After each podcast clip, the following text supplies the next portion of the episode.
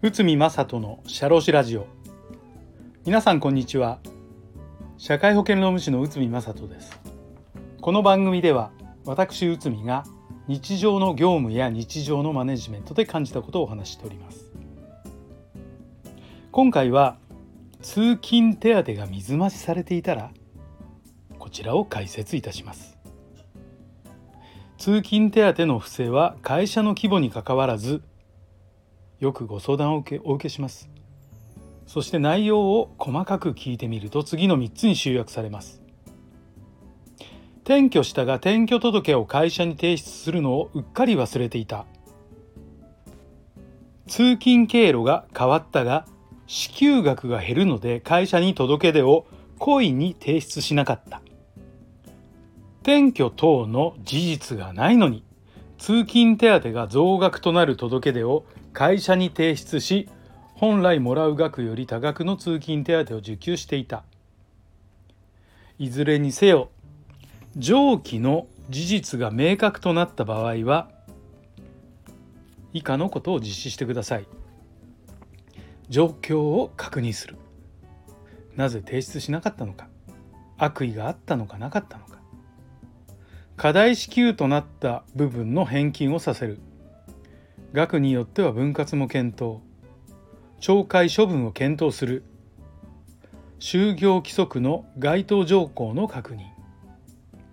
もちろん通勤手当の不正申請は懲戒処分の対象となるのですがそのためには就業規則に給与の不正申請は懲戒処分という旨の記載が必要となります。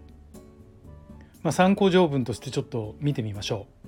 制裁の自由というところで従業員が次の覚悟のいずれかに該当するときには上場に応じ訓戒検責減給出勤停止または降格降職とする。虚偽の申告届出がを行った時と。従業員が次の覚悟のいずれかに該当するときは油脂解雇または懲戒処分に処する。ただし上場により減給または出勤停止とする場合がある。重大な虚偽の申告または届け出を行った時通勤手当の不正申請は上記の条文の虚偽の申告届出に該当するのでこの条文がないと懲戒処分の対象とはなりません。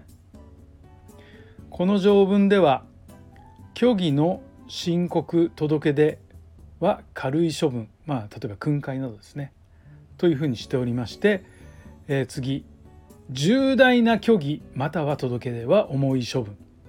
まあ一番重ければ懲戒解雇などとなっています。だから悪質な場合は懲戒解雇となる場合もあります。通勤手当の不正受給で裁判事例を見てみると不正受給した金額の大小悪質悪質性の程度により懲戒処分が有効となるかどうかが分かれてくるのです。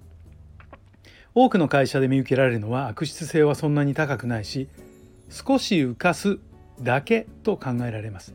しかし少しだからといって放置してしまっては他の社員に示しがつきません。状況の確認を行ってしかるべき措置悪質性が小さければ返金してもらい始末書などの提出をさせる、まあ、こういったことを実施することが重要なのです。ただし就業規則に虚偽の申請等について罰則が記載されていなかいなければ懲戒処分は実施できないのです。この点をきちんと押さえてあるかどうか就業規則の確認を行いましょう。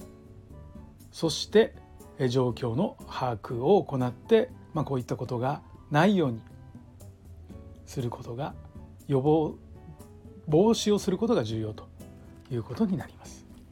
はい、えーと、今回は通勤手当が水増しされていたらこちらを解説いたしました。本日もお聞きいただきありがとうございました。